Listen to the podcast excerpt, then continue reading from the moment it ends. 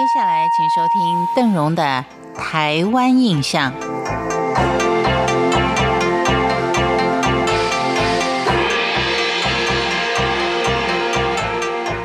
人说水火无情，不管是水灾或是火灾，对于渺小的人类来说，它都是一场噩梦。尤其是高雄的气爆，更让我们见识到了火的恐怖跟威力。火我们没有办法抗拒，但是我们可以预防，做好防护的措施。所以在今天，邓荣为您介绍的是新竹市的消防博物馆。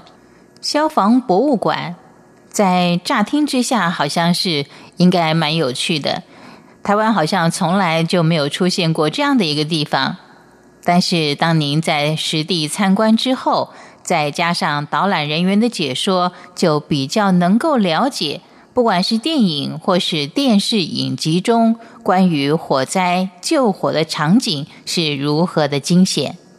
新竹市，它利用了许多老旧的历史建筑物作为崭新的公共空间，而这所消防博物馆也是其中一例。消防博物馆的前身是日治时期的钟楼跟办公室。日本人在台湾的初期，新竹市的建设仍然是延续清末竹堑城原有的市街结构，并且也沿用它的衙署官舍。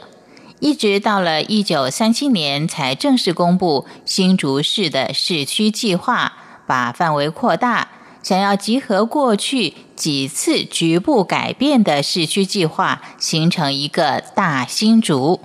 但是这次的计划因为战争的影响而没有能够实现。但是对于扩大新竹市的都市计划范围，已经具有了初步的雏形。在都市逐渐扩展的情况下。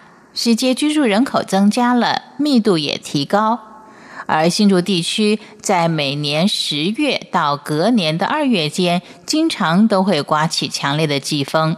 一旦发生火灾，就因为季风的吹袭不容易扑灭，再加上当时的建筑物大部分都是木造的房屋，经常因为火灾而造成巨大的伤害。而消防组的设立是在一九一八年，是由日本人直佐善一郎所成立的，而且还是属于私人的，由他担任组长，固定的成员大概有五十名。而在一九二零年的八月一号，才正式成立新竹公社的消防组。在一九三五年，由新竹周营善客规划营建六层楼的高台瞭望塔跟办公室，并且在一九三六年完成。这栋六层楼高的望楼与办公室，就是新竹市消防博物馆的现址。以前的社会通讯并不像现在这样的发达，有了火灾之后。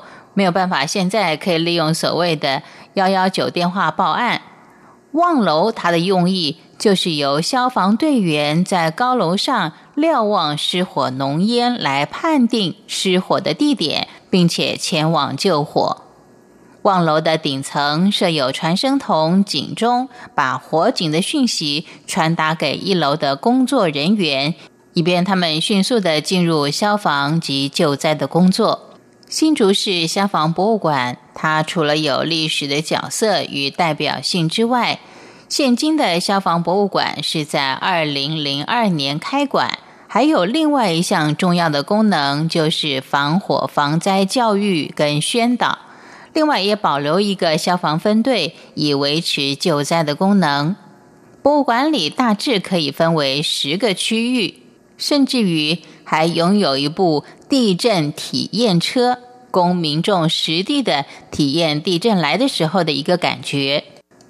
如果您能够根据馆内的行程做一个完整的参观，您将可以获益良多，得到更多的救灾、防灾以及防火的知识。以上是新竹市消防博物馆的介绍。台湾印象，我们下回见。